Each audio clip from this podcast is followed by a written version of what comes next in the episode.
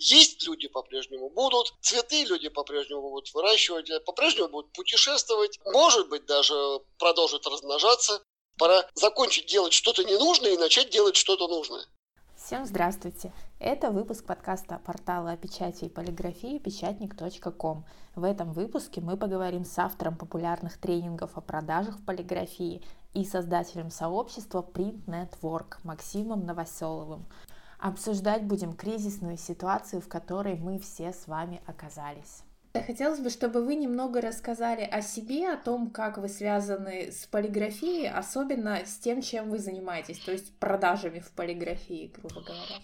В 94 году я оказался совершенно случайно в полиграфии, и с тех пор, собственно говоря, почему-то все время занимаюсь продажами. Сначала просто в, своей комп... в одной компании занимался продажами, потом свою компанию организовал, занимался продажами, потом других учил заниматься продажами. Ну, а потом накопилось какое-то количество людей, которым нравится то, то, что я им рассказывал, у нас получился клуб. Лет 10 назад он появился, и сначала это был просто клуб, я не знаю, моих друзей. Потом mm-hmm. друзья позвали друзей, потом друзья друзей позвали друзей, потом где-то какая-то случилась реклама, и теперь, наверное, ну, каждый 2000 директоров – это сколько процентов от всех, кто вообще есть? Ну, не, не знаю, невозможно, наверное, это посчитать, но довольно много. То есть mm-hmm. недавно мы проводили опрос, спрашивали, а кто где как полезен, то есть чем вам все это полезно. Они говорят, ну, в основном полезно, потому что моральная поддержка. Да, мы читаем, что происходит у других, мы понимаем, что не все удручены, и ух ты, может, мы, может и мы тоже не будем паниковать. Да, особенно сейчас такой период, конечно. Какие у вас сейчас тренинги есть? Они... Никаких. Никаких не проводите? Никаких. Где-то за две недели, за месяц до этих событий я просто ушел в отпуск. Mm-hmm. То есть у меня нужно было время выделить для другого проекта, я же не только этим занимаюсь, да. Я просто ушел в отпуск. Когда объявили самоизоляцию, я из отпуска вышел, mm-hmm. но в целом сейчас ничего не делаю. Только, только вот жива группа, мы общаемся с людьми. В следующую среду проведем небольшой вебинар с рассказом там о данные, которые полезны для стратегии на лето. А после всего этого планируете возобновлять тренинги, вебинары? Живые? Не для всех. Не, не для, для всех. всех. Не для всех. Просто, ну вот, например, сейчас и, и как бы это туристическая индустрия вроде бы как погибла, а, но при этом на, на фоне погибшей туристической индустрии Airbnb поднимает там больше миллиарда инвестиций, апеллируя к тому, что желание людей, э, желание людей путешествовать фундаментально и неискоренимо. С кризисом люди разберутся, а путешествовать по-прежнему будут хотеть давайте-ка мы ничего без паники, мы продолжаем работать. Э, логично, что если у людей есть какое-то фундаментальное неискоренимое желание, они будут это делать, они найдут способ это делать. Очевидно, что если ты производишь что-то, что помогает производству, продаже, обслуживанию вот, фундаментального и неискоренимого, то и ты будешь продолжать работать. Мы не знаем в точности, как это произойдет. Известно только то, что есть люди по-прежнему будут, цветы люди по-прежнему будут выращивать, по-прежнему будут путешествовать, может быть, даже продолжат размножаться. Фундаментальное неискоренимое желание. И все, что с этим связано, нам по-прежнему нужно. Как именно это будет происходить, ну, ну не знаю, как-то будет происходить, но все равно будет. У нас все равно останется эта идея, что я что-то делаю, отдаю это другим, другие что-то делают, отдают это мне. Будет ли у нас в серединке э, рубль, тенге или еще знаю, мешки с мукой? Mm-hmm. Все равно будет обмен, мы все равно будем, мы так устроены. Другое дело, что не все в полиграфии относится к фундаментальному и неискоренимому желанию. Некоторые части полиграфии, безусловно, относятся. Там все в порядке, там и сейчас все в порядке. Ну, Некоторые да. части не относятся, но у них проблемы начались задолго до апреля. Я же много путешествовал по разным типографиям. Там у нас в группе всякие видео, фото, фотоальбомы, отчеты выложены. Их много, там сотни типографий. Давно началась эта история. Давно падает спрос на что-то, что не является фундаментальным и неискоренимым. А с чем вы это связываете? Люди начали может, более осознанно. Может, людям просто не нужно? Ну, сколько нам нужно вариантов шоколада? Да, есть какой-то там десяток популярных сортов. Вот все остальные, они же ничем не отличаются, кроме цвета обертки. Цена, может быть. цена не может сильно отличаться, поскольку ну, у шоколада есть себестоимость. Вот какао-бобы, они одинаковые. И все же их в одном и том же месте покупают. Как она может сильно отличаться? Никак. А какие э, из тренингов, которые вы делали до этого, были более популярны у аудитории? На что вообще сейчас запрос у аудитории? Что будет популярно и неискоренимо в мае, я не знаю. Очевидно, что сейчас по-прежнему связано все, что связано с продажами. Проблема только в том, что продажи начинаются не с самих продаж. Ты же не можешь продавать то, что потом не можешь сделать. То есть те типографии, которые не имели отлаженного этих процесса и пытались при этом продавать, ну, я не знаю, они обманывают людей, что ли? Если ты людей обманываешь, то хорошо продавать ты это не будешь. А те, кто имел эти отлаженный процесс, у них, конечно же, вопрос, связанный с продажами, всегда стоит. Продажи всегда стоят остро. Чем больше ты продал, тем больше у тебя денег. Тем больше у тебя денег, тем лучше ты устроен. Все довольно связано. Ну и потом, как можно производить то, что никто не хочет покупать. Какие проблемы основные с продажами у типографии? Непонимание самой сути продаж. Когда вот наши русские словари составляли, Угу. Слово продажи перевели как процесс обмена товара на деньги. Ну, то если вы заглянете в толковый словарь, продажа это процесс обмена товара на деньги. Но я, я, я не очень понимаю, что имеется в виду. Это товарно-кассовая операция, подошел, подошел к кассе, зап... тебе посчитали, ты заплатил, дальше пошел. Но это не продажа, это товарно-кассовая операция. И вот это вот непонимание того, что же такое продажа по сути, и вот эта вот привычка к товарно-кассовым операциям, наверное, это и есть главное. И вы учили людей понимать, что это такое, что это из себя представляет представляет. Мы и учили, и учим и, э, тому, как это устроено. Э, то есть там же есть две части. Первая это концептуальная, как это вообще что это вообще такое. Вторая это ну, механика. Ну и как это делать. То есть, в принципе, вы весь комплекс продаж как-то ну, помогаете решить проблему. Весь, комплекс, э, связанный с, вообще и с продажами, и с маркетингом, и с продвижением, и с налаживанием технологий, и с mm-hmm. самим управлением. Потому что ну, нельзя лечить ухо и не лечить ногу. Ну, mm-hmm. Человек это целостная система. Также любая типография целостная система. Ты не можешь заниматься продажами, не занимаясь производством и всем остальным. Так а эти тренинги это для отдела продаж? Польза. Нет, это для старших руководителей. Какой смысл учить менеджеров, не обучая старших руководителей, чтобы они перестали понимать, что делают? Что, давайте перейдем немного к актуальному. Что у вас поменялось в связи с новыми реалиями? Может быть, лично у вас, может быть, у клуба? Мы пока не знаем. Угу. Мы пока не знаем. По сути, то есть, с одной стороны, понятно, что необходимость продавать фундаментальные вещи. По сути, я жду, что чем будет развиваться история с карантином. То есть к концу апреля властям придется озвучить либо конец, либо продолжение. В зависимости от этого будет несколько разная стратегия того, что делать. Пока просто ждем. Ну, как вы думаете, что это будет, конец или продолжение? Ну, у нас же закон теперь даже есть, который предлагает людям воздержаться от подобных оценок. Это, это по-моему, о фейковых новостях, нет? Ну, или, любо, или оценки тоже Любая идея, высказанная вслух, может э, вдруг оказаться фейковой. И... Ясно. Хорошо. Если это все затянется, типографии исчезнут какие-то или нет? Ну, они уже исчезают. Уже исчезают. Среди, среди моих знакомых закрылось уже, наверное, 5 или 6 компаний. То есть полностью закры... закрылось? Да, все, они закрылись. Они э, распустили, ну, как бы, распустили людей по собственному желанию. Mm-hmm. Они уже за, за, законсервировали оборудование, чтобы где-нибудь оно перестояло, потом продадут. И народ как бы занес чем-то другим. В чем суть, если можно просто там попросить, ну не знаю, сотрудников вернуться потом или еще что-то? А зачем? То есть не, не желание продолжать это, я правильно понимаю, в первую очередь? Нет желания продолжать, потому что очень, ну, довольно многие типографии уже давно сталкивались с падением спроса. Сейчас при любой оценке понятно, что на некоторые сегменты спрос и не вернется. А что есть, это за сегменты?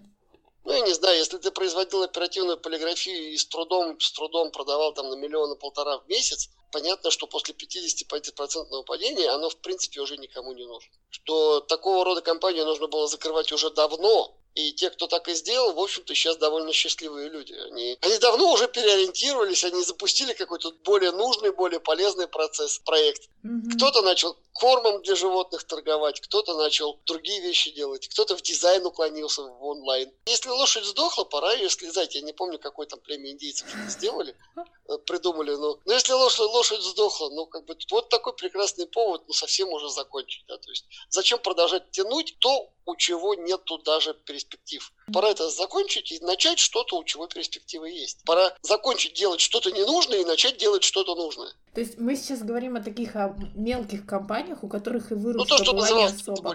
То, что называлось три табуретки. Ну, ну, вот, который, у которых один-два принтера, какое-то странное помещение, еще более странный опыт.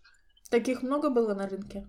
Очень. Низкий входной билет э, породил огромное количество компаний, которые даже не осознают себя компаниями. То есть это какие-то фрилансеры с сотрудниками, которые, ну, я не знаю, нужно было какой-нибудь я, я, я всегда удивлялся, почему для того, чтобы купить себе машину, нужны права. Чтобы получить права, нужен экзамен какой-нибудь. Почему не надо сдавать экзамен, когда ты регистрируешь компанию? Ну, хотя бы какой-то примитивный. Было бы очень неплохо. Потому что необученный, неопытный владелец компании может наградить огорода ничуть не меньше водителя на дорогу. Так а как вы считаете, рынок, он все-таки освободится от вот таких вот мелких компаний или он, он еще больше сожмется? Он уже освободился. И если это все дальше будет продолжаться, то, я так понимаю, и больше, и больше, и больше, да, будет? Да, но я, же, я даже не думаю, что это особо плохо. Эти люди начинают делать что-то другое, и не факт, что это плохо. Есть, у них, почти у каждого из них есть вещи, которые у них получаются лучше. Есть прям реальный пример, когда человек голодал, но покупал тонер. Когда я его уговорил перестать это делать, он мы нашли у него талант, который у него явно лучше получался, и он ну, в шоколаде. У него наконец-то жизнь наладилась. То есть зачем ему нужно было вести такой бизнес, в котором он не может купить, заработать даже себе на еду, но покупает там тонер, расходку? А зачем? А как вы считаете, что важно делать сейчас компаниям, типографиям, чтобы выжить? Ну, если кто-то верит в свое будущее, ну, верит в хорошем смысле, да, он понимает, что его продукт нужен и востребован, ну, просто повышать свою видимость, поддерживать отношения с клиентами, побольше звонить, доделать свой сайт, разобраться с онлайн-продвижением, то есть вот то, что связано с таким понятием, как видимость компании на рынке. Я вот, например, э, предполагаю, что многие компании сейчас начали здорово урезать рекламные бюджеты. Как вы считаете, оправдано это или нет? Нет. То есть в кризис наоборот, лучше это, это та статья, лучше. которая не Допустим, ты умираешь от голода, какой смысл экономить на еде? Ну, ты урезаешь рекламный бюджет, твоя видимость падает. Твоя видимость падает, клиенты о тебе забывают. Клиенты о тебе забывают, к тебе приходит еще меньше денег. Угу. То есть э, я никогда так вот впрямую в деревнях не жил, но помню, по рассказам родителей, помню, что у них всегда был неприкосновенный запас посевной. Его есть было нельзя. Потому что если ты его съешь, у тебя вообще ничего не будет вот продвижение это тот самый посевной запас. Угу. Бесплатные методы существуют, но бесплатные методы настолько неэффективны, настолько трудны, что ну, если тебе нужна выручка больше миллиона в месяц, то это они бесполезны. А какие методы эффективны сейчас? Это слишком большой рассказ. Ну, ну, если я скажу онлайн, э, а вы, вы представляете, сколько способов в онлайне э, да, рассказать? тысячи, да. Я думаю, что, наверное, один из самых простых и очевидных э, способов это купить платный аккаунт на печатнике и писать статьи. Особенно для тех типографий, которые ну, любят работать с другими типографиями. По крайней мере, понятно, чем это кончится. Понятно, что все окупится, и может это не даст им мега роста, но, это, но по крайней мере, это понятный путь. Потому что печатник по-прежнему популярен, и статьи по-прежнему там кто-то прочитает. И это, по крайней мере, то место, где эти статьи ожидаются. Ты не можешь рассказывать о своих визитках на Пикабу, ты где там затроллит. Там, в смысле? Кому ну, нужны твои Ну, может быть. А кто его знает? Нестандартные методы, они тоже иногда Нет, конечно, всегда можно адаптировать. И, э, в теории можно даже такое порно снять и на Pornhub выложить. Там, полиграфию. Во-первых, кого это привлечет? А во-вторых, э, что, правда, клиентов. Сейчас, наверное, лучше апеллировать и использовать не новые какие-то методы, о которых ничего не известно, а старые и добрые, понятно. Mm-hmm. Что-то, что уже известно. Например, все время, я вот не знаю, как насчет э, апреля месяца, но когда офисы открыты, один из самых лучших способов продвижения – это старая добрая корпоративная газета отправляемая бумагой обычной почтой России. Фантастически эффективная штука. Я не знаю, как сейчас, поскольку она, как правило, уходит на офисные адреса, а офисные адреса закрыты, но если офисы останутся закрытыми, нас это, в принципе, все будет не волновать. Ну, какая разница, платил ли ты перед смертью, если в итоге... Ну, если они откроются, когда, точнее, когда они откроются, люди придут, они все это прочитают. Так что старая добрая корпоративная газета, напечатанная на бумаге, по-прежнему один из самых простых, понятных и очевидных вот для типографии способов. Это как сапожник. Лучший способ сапожнику делать рекламу – это выставить на витрину свои сапоги. Типография твердые частицы для коммуникации. Зачем им рекламироваться в интернете? Нет, зачем понятно, но зачем забывать на методах, которые работали столетиями? Они по-прежнему работают. Какие точки роста видите сейчас? Сейчас очень простая точка роста. Кто уцелеет, тот и вырастет. Кто переживет всю эту историю, останется целостным, работоспособным и в хорошем настроении, то, тот и вырастет. Очевидно, что тот, кто себе при этом научится еще работать с заказами онлайн, поскольку ты продвигаешься с помощью, например, газеты, но заказывать будут онлайн, то есть эта степень вырастет. Очевидно, что тут тоже вырастет. А онлайн у нас работать умеют очень немногие. Лично по мне, то, по-моему, вообще только вот Игорь Вольф на Украине и умеет работать онлайн как следует. Да. Остальные мало. В очень небольшой степени. Может быть, Свет Степанов, инфолиопринт, тоже весьма продвинули себя. Там, Кинин умеет это делать. Очень немногие. Прям вот по пальцам пересчитать. А учитывая количество желающих, которые сейчас будут хотеть заказать это через интернет, да это прям плюнь на все, сиди, разбирайся с этим делом. Разошли всем газеты по два раза. Карантин снимут, офисы откроют. А их, собственно говоря, по-моему, 8 числа уже открыли. По крайней мере, ну, неформально. Да, да. По крайней мере, президент-то теперь что в своем послании сказал? Что должны работать, да. Да, что должны работать, но посмотрим, как отреагируют местные органы. Но ну, президент, в конце концов, достаточно ясно сказал, народ, выживайте. Как считаете, какие статьи расходов сейчас нельзя сокращать типографии? Продвижение. Только его? Ну, в первую очередь его. В первую очередь. А остальные, не только, а остальные ты и не можешь сокращать. То сокращать есть... зарплату, да? Ну, зарплату сократить, я не Сокращать знаю. аренду, но если договоришься, здорово, а так все. Да, какое-то инвестирование в новое оборудование. Но это, вы знаете, вы сейчас говорите о мыслях людей, у которых слишком много денег. Угу. Я боюсь, что им мои советы не особо-то и нужны. Угу. Если у тебя настолько много денег, что ты сейчас покупаешь новое оборудование, зачем тебе совет? Подожди полгода, подожди три месяца. Я так думаю, что большинство вендоров придумает новые условия поставок, э, когда тебе будет все это намного проще делать. Им же mm-hmm. тоже нужно оборудование продавать. То есть идея «купи в кэш», она уже давно не, не очень популярна. Появятся какие-то новые условия по лизингу. Они начали появляться еще даже вот в начале года. А У меня двое знакомых. Это не... А что клик-контракт? Вполне годная идея. У производителей тоже своего рода кризис, и уже давно. Вот ты продаешь машину сразу за деньги, а мир, жизнь-то продолжается, и тебе нужно продолжать жить, и человеку нужна новая техника. То есть клик-контракт в этой смысле не самая плохая модель. То есть ты платишь за использование тебе в конце концов могут эпизодически даже новую машину привозить, получше, помощней. Плати клик-контракт и все. Это хорошее партнерство. Они дают технику, мы им платим. А модель вечного владения, она, она была утопичная. Ну, ты владеешь машиной, а вдруг под нее уже нельзя купить то. Ну и что с того, что ты владеешь? Mm-hmm. Вот посмотрите, сколько радости сейчас испытывают владельцы, испытывали, да, владельцы чудесных э, код, кодеков, которые такие большие красивые машины, кодек цифровые. Машина у тебя есть, ни тонера, ни запчастей под нее нет. Ну и что дальше? А кода говорит, а что, ничего, мы, мы их больше не поддерживаем, купите новую.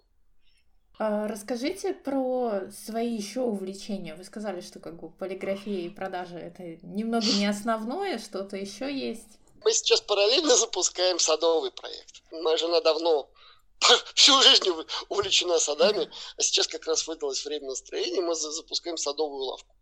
Будем mm-hmm. всякие садовые, садовые товары продавать. И у меня есть удивительная возможность наблюдать, как, как вот живут люди в полиграфии и как живут люди в садовой тематике. Знаете, это вот сравнение кладбища и дискотек. В смысле? Вот ну, вот да. разница гигантская. То есть в садов, в полиграфии, ну, ну, чё, как, знаешь, такое ощущение, что нет веры в будущее никакой. А желание людей выращивать цветы как раз то самое фундаментальное и неискоренимое. Понятно, что денег нет ни там, ни там, но количество жизни несопоставимо. Просто несопоставимо. То есть люди цветы по-прежнему полно жизни, то есть э, и цветы нужно кормить, э, лечить, удобрять, украшать. То есть, там, они по-прежнему задаются вопросом, где купить так, какое-то там хитро выдуманное удобрение, и готовы за это платить. И не говоря уже о том, что цветы это очень хороший антидепрессант. То есть вы сейчас запускаете свой магазин садовый, грубо говоря? Лавку. Лавку. Лавку. Онлайн-лавка. Онлайн-лавка. Ну, потому что э, магазин с десятью товарами, словом магазин назвать пока не очень и очень. Э, лавка, лавка это хорошо. А еще какие-то увлечения есть помимо сада? Полно. Например? А, люблю пилить. Угу. У меня есть мастерская, я иногда что-нибудь в ней пилю. Не буду называть это словом столярное хобби. Просто пилю, я люблю пилить. Кусок деревяшки, что ты из нее делаешь. Иногда получается лучше, иногда хуже, ну какая разница. Это тоже замечательный антидепрессант. Люблю учиться. Я постоянно учусь, я там 6-12 часов в неделю всегда уделяю тому, чтобы чему-нибудь научиться. Чему-то новому учитесь или э, новому, но в знакомых уже областях? чего-то новому и новому в знакомых. Mm-hmm. Вот, ну, понятно, что с открытием садовой лавки я сейчас все больше и больше погружаюсь в садовый мир. Но там дикий мир многообразия. Вообще не понимаю, зачем нужны все эти сотни сортов одинаковых удобрений. Но они есть. И, и лавировать между ними тоже нужно как-то уметь. А еще теперь я учусь отличать ромашки от неромашек. Ну, мои познания в цветоводстве обычно сводились к ромашке и деревья. Угу. Вот все, что с цветами, это ромашки. Травка, тр, ромашки, травка и деревья. Длинная, значит дерево.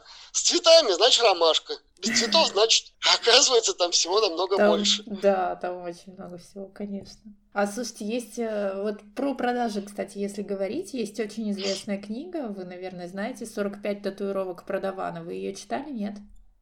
Интересно не, а ваше мнение. Не знаете, да? Угу. Я знаю про ее существование, но я не читал, просто я не, не очень понимаю, а зачем. Все дело в том, что продажи это же очень древняя область. Угу. Люди занимаются продажами очень давно. Перед тем, как э, изучать чьи-то мнения об этом, наверное, стоило бы изучать что-то, что людям уже давно известно. А кого бы вы посоветовали почитать тем, кто занимается продажами? Я список такой всегда имею, но хотел бы сейчас воздержаться. Ч- читайте э, Print Network.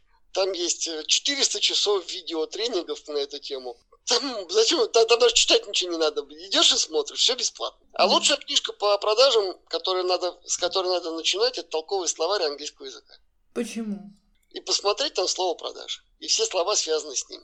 Продажи, продвижение, маркетинг. Потому что если ты не понимаешь, ну, как бы даже значение этих слов, в русском языке эти слова искажены. Их неправильно перевели по непониманию, по злому умыслу, еще почему-то. Сколько лет у нас не было продаж в стране? Не могу предположить. Продаж как вида деятельности вообще же не было. Ну вот как бы в СССР же не было ни секса, ни продаж. Как мы размножались и как мы обменивались товарами, ну как планово. Была плановая экономика, какие там продажи. Тебе предписано столько-то произвести, у тебя это заберут. Другие страны в, в это же время продажами все-таки занимались. И кое-что за сто лет изучили. То есть кое-что об этом стало известно. Особенно в условиях там, большой конкуренции. Но начать-то нужно с определений слов. Ну как ты, как ты будешь изучать продажи, если ты не знаешь, что такое продажа? Если водопроводчик не знает, что такое вода, ну что он будет, что он, что он делает? Ну, хотя бы должен знать, что вода жидкая, что в ней кислород, что от кислорода трубы ржавеют.